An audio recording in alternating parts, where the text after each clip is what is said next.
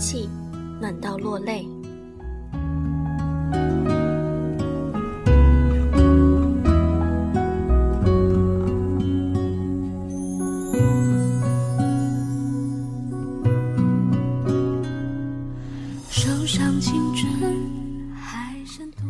婚前，梁思成问林徽因：“有一句话，我只问这一次，以后都不会再问，为什么是我？”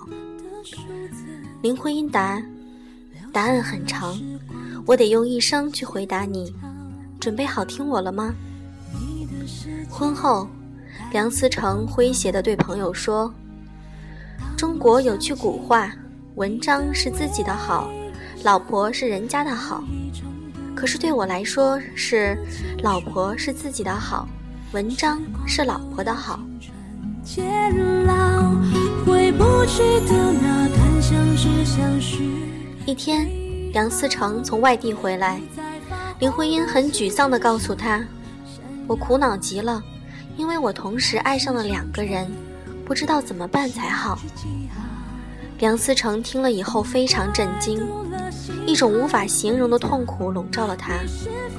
经过一夜的思想斗争，虽然自己痛苦，但想到另一个男人的长处，他毅然告诉林徽因：“你是自由的，如果你选择了金岳霖，我祝你们永远幸福。”而林徽因不仅没有离开他，反而感动万分地对梁思成说了一句能让世上所有男人都无法拒绝的话语。你给了我生命中不能承受之重，我将用一生来偿还。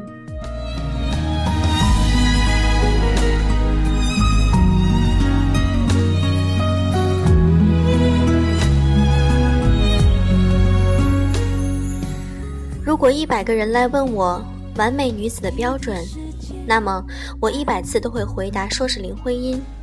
是的，她已经是个传奇。是只能仰望的女子，她早已隔着如许烟波岁月，隔着那些男子的深情，美成书页中的一个剪影。所有人都知道她和徐志摩的故事，徐志摩为她写下那样的诗句，可是最后他还是没有选择她。可是，比起徐志摩那样激烈的爱，金岳霖的默默深情更令人动情。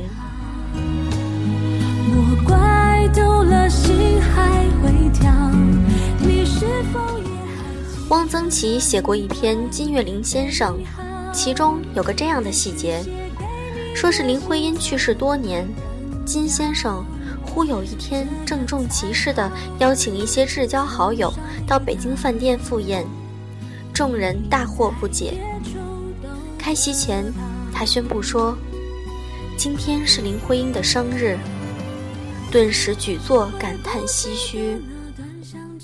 他为了她终身未娶，因在他心中，世界上已无人可取代她。那是青春，诗句记号。即使多年后，当他已是八十岁高龄，年少时的岁月已经过去半个世纪。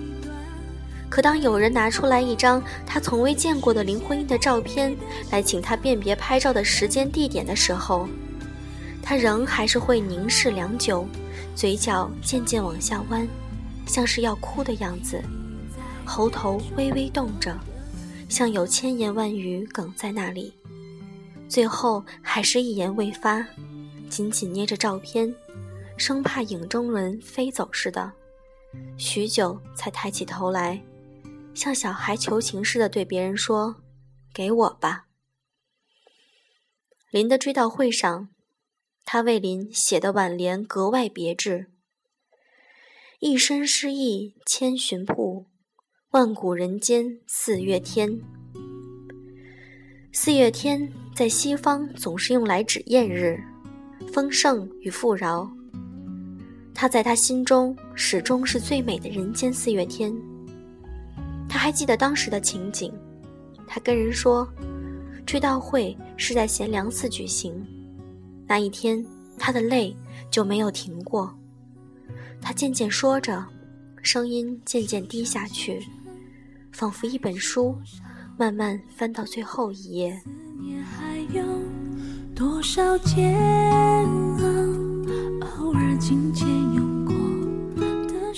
有人央求他给林的诗集再版写一些话，他想了很久，面容上掠过很多神色，仿佛一时间想起许多事情，但最终，他仍然摇摇头，一字一顿地说：“我所有的话都应当同他自己说，我不能说。”他停了一下，又继续说：“我没有机会同他自己说的话。”我不愿意说，也不愿意有这种话。他说完，闭上眼睛，垂下头，沉默了。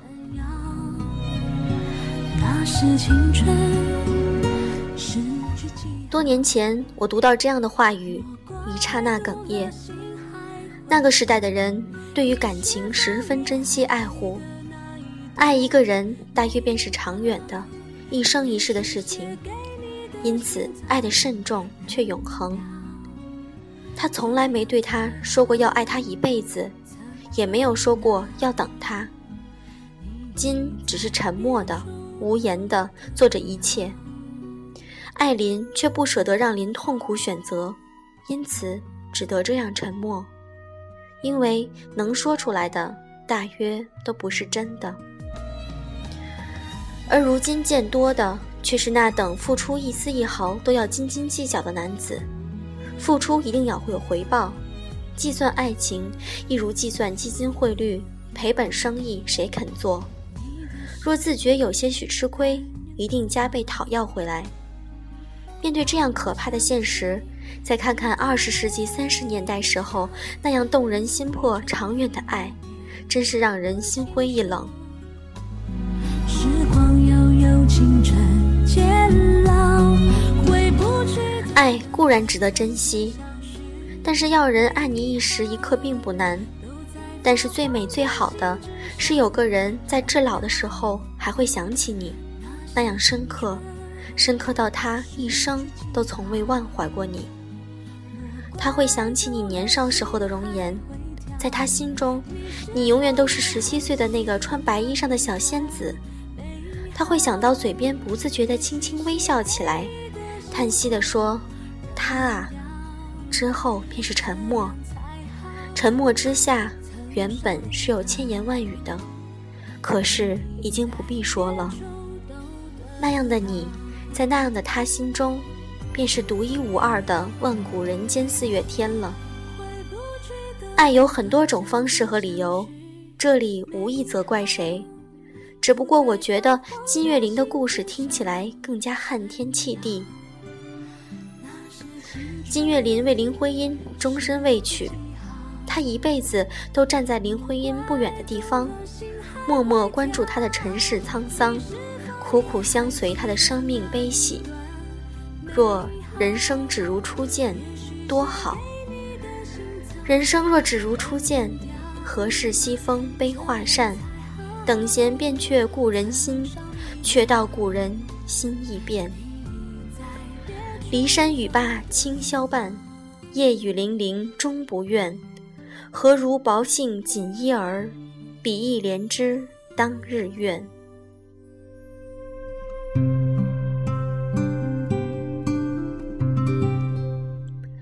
我是天空里的一片云，偶尔投影在你的波心，你不必诧异。更不必欢喜，在转瞬间消灭了踪影。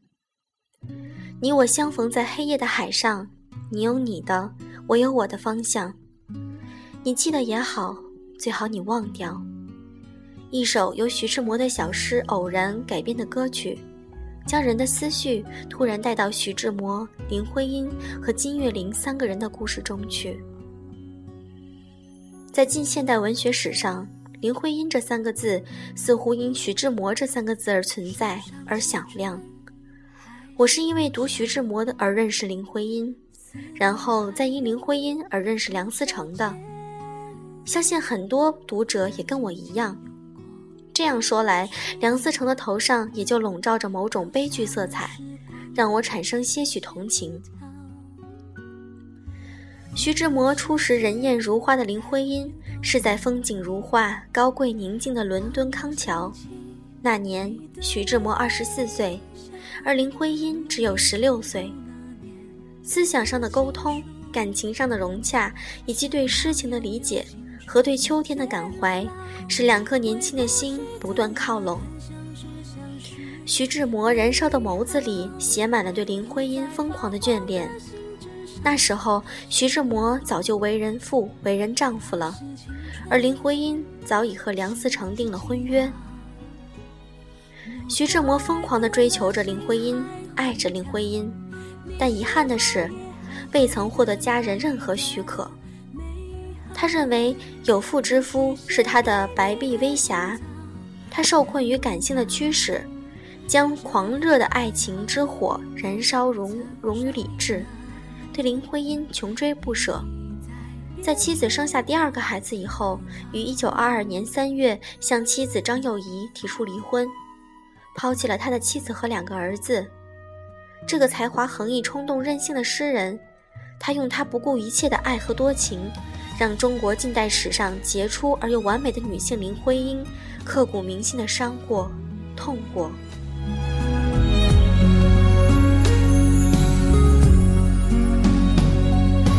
你的世界林徽因是灵动的精灵，不但冰清玉洁，还口齿伶俐。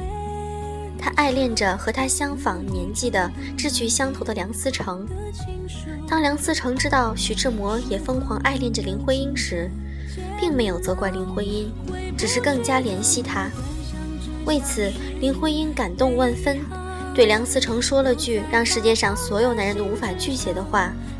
你给了我生命之中不能承受之重，我将用我的一生来回答你。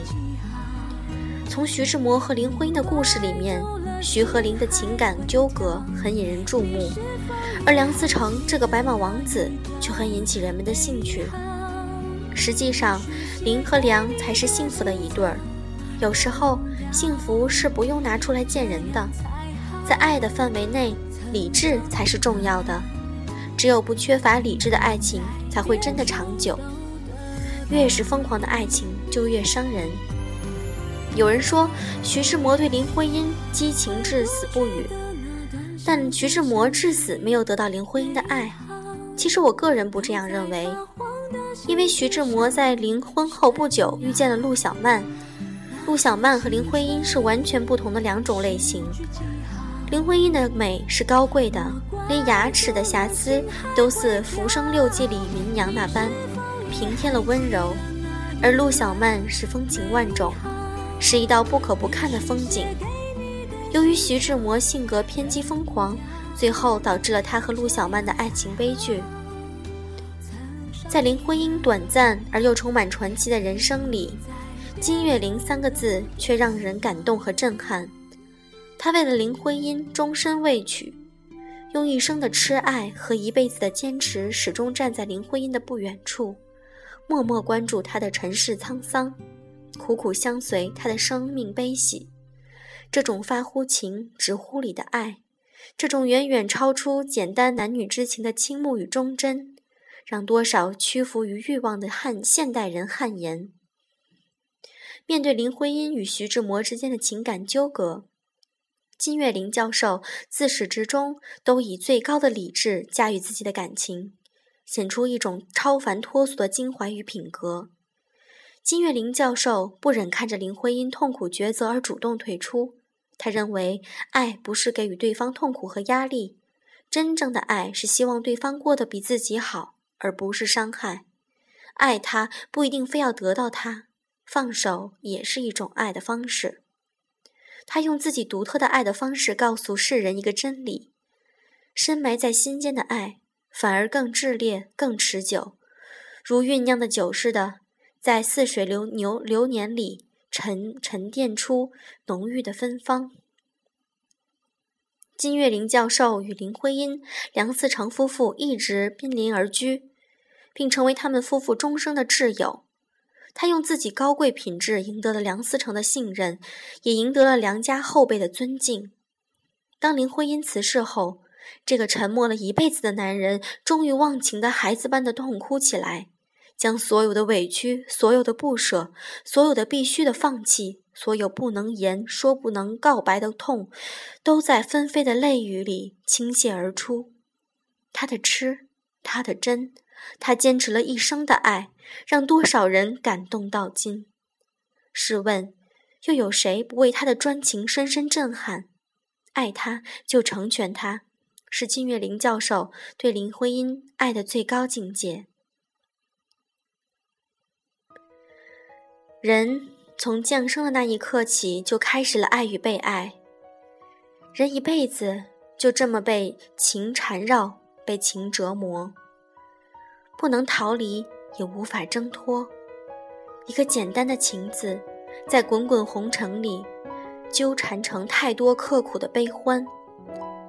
无论你是无情之人、痴情之人、深情之人、绝情之人，还是专情之人，或是泛滥之人，只要心中有情，就注定要在不断的得与失之间徘徊，注定要在追逐与放弃之间抉择，注定要在爱与被爱之间受到伤害。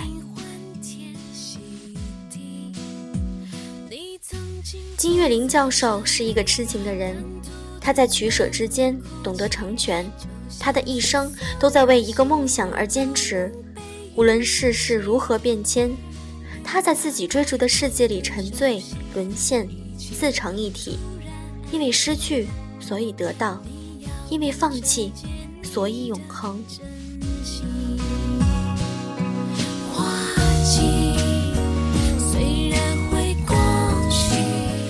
金教授在乎的是爱一个人的过程，在那个过程里，他已经得到了满足，结局对他而言显得并不重要了。他在林的心里画地为牢，守住了他的忠贞，守住了他一生的牵挂。他等了一辈子，想了一辈子，爱了一辈子，到最后，他依然还能坚定地说着不悔。他用一生的痴恋、不离不弃的执着，终于让我们相信，这世上曾经有一双手，真实的触摸过永远。人的生命际遇是无常的，而人性也是善变的。世间上没有绝对完美的感情，也没有绝对完美的结局。但人活一生，不能只为自己而活。当你疯狂的爱着对方的时候，不妨站在对方的角度去衡量，你的爱是不是对方想要的幸福？这样的爱会不会给无辜的人造成伤害？虽然没有人真正的躲得过爱情的苦海，也很少有人全身渡到彼岸。爱到浓时，是希望对方比自己过得好，而不是伤害。